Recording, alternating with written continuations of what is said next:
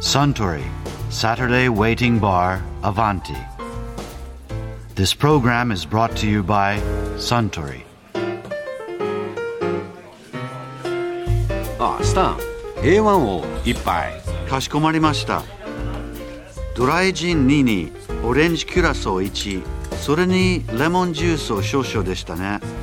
すぐにお作りします。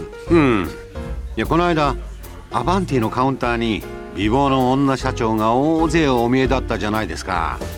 だからなんとなく A1 が飲みたくなりましてね。A1 って確かクイーンエリザベスとかクイーンメリーとかかつて大西洋を行き来していた大型超高級客船のことですよね。ええ。そしてトップとか最高のとかいう意味ですよね。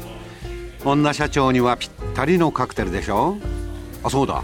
女社長といえば以前添付スタッフ株式会社代表取締役社長の篠原よし子さんがこんなお話をされていましたよね。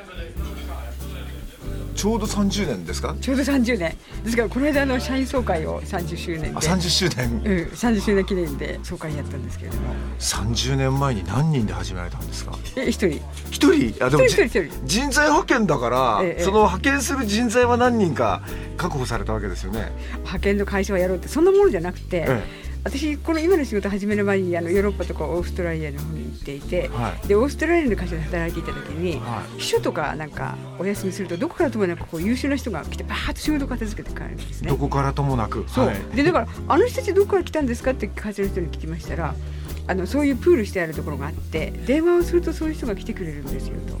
言われてあこれって便利だなって日本にはあんまりないなって思っていたんですね。はでそれからまあ間もなくして、まあ、いろんないろんな理由で日本に帰ってこなきゃならなくて帰ってきたんですが、はい。さてそれからちょっとどうしようかなと思って、まあ、会社にお勤めしようと思ったんですけど日本の国って男尊女卑じゃないですか、はい。まあ、今も結構そうですけどその頃っていうのはもっともっとそれなんでいはい。会社にお勤めしてもつまんないなってじゃあそれだったらあのこう必要な時に必要な人材を電話すれば来てくれるあのサービスの仕事っていいかなってちょっとやってみようと。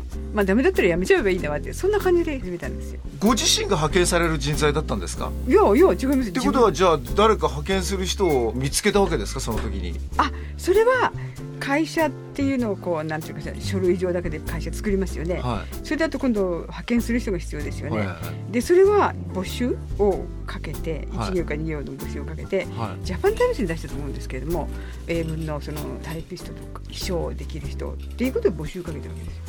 そしたら一人かなんか来てくれて。一人？え最初は一人ですよね、はいその一人を派遣するのが最初の仕事だったんですか？そうそうそう。それであとはあの自分でそのパンフレットをこう本当にチャチなパンフレットを作ってはい外資系あの六本木で始めたんで六本木界隈にあの外資系の会社に行って、まあ、セクレタリーが必要ですからぜひお電話くださいとかっていうのをえ自分で営業で回ってそれでこっちでぷつりと動き始めた。っていうことは最初はターゲットは完全に外資ばっかりだったんですね。そうですね。っていうのはそういう会社じゃない限りテンポラリーにそういうもうその頃そんなかあの雇うかっていうのがなかったか？らなんですね。ないないないないないですよね。そりゃそうですよね。でちょうど私オーストラリアの方に行っていてセクレタリーをやっていたので自分でもその仕事がよくわかるわけですよね。はでその頃30年前っていうのはちょうど今外資系がどんどん入ってきてますでしょ？でそれ頃も外資が結構入ってきたんですよね第1回目の。でちょうどその外資の人が英語のできるセクレタリーが必要っていうことで割とそのあ需要はあった。需要は、うん、ああったんですよね。だから割と入りやすかったのかもしれないですね。じゃあもう立ち上げて、あっという間にわっと来たんですか？とんでもない。あとんでもない。誰も来ないですしそのだって会社で私が営業して歩いたってそんな依頼なんか来れないですよね。なんかどこの馬の踏むか分かんない女の人が一人でこうやってるなんて誰も信用してくれないですよね。でお金がなくなっちゃい100万円の仕事で始めましたからもうお金がすぐなくなっちゃいますよね。はい。でだから日銭を稼がなきゃいけないんで昼間はそういうふうにこう営業で回ってで夜はそのマンションの一室でしたから表札を英会話教室って書き換えてビジネスマンに英語を教えたんですね夜。それで月謝は先にもらえますからそれで少しこう日銭を少しもらったっていう感じ。まあ二毛作ですね二毛作二毛作二毛作だけど実りがないから二毛作やってさ毛作やってそのお金入ってこないですけどすごい大変でしたよね。外資が最初だったわけですよねそうですおお得もうもうほとんどさ4年か5年ぐらい外資でしたよね。あじゃあ5年目ぐらいからつまり今から25年ぐらい前にええ添付作さんに派遣を依頼する日本企業が出てきたってことですね。そうです。商社さんが多かったですよ最初。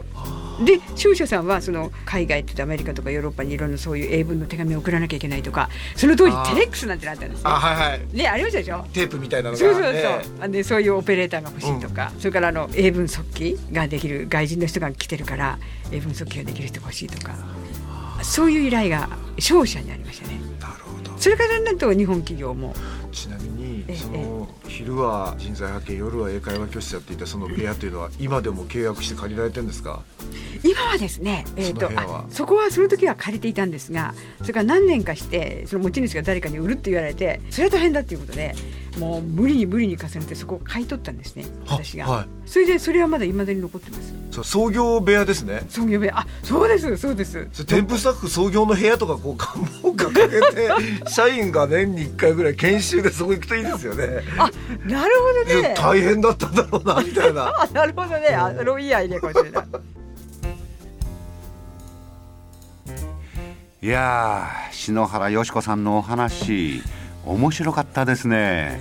あスタン A1 をもう一杯。かしこまりました。ところで私と一緒にもう少し聞き耳を立ててみたい方は毎週土曜日の夕方お近くの FM 局で放送のサントリーサタデーウェイティングバーにいらっしゃいませんか？面白い話が盗み聞きできますよ。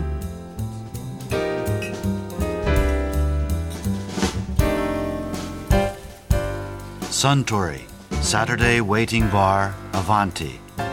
This program was brought to you by Suntory.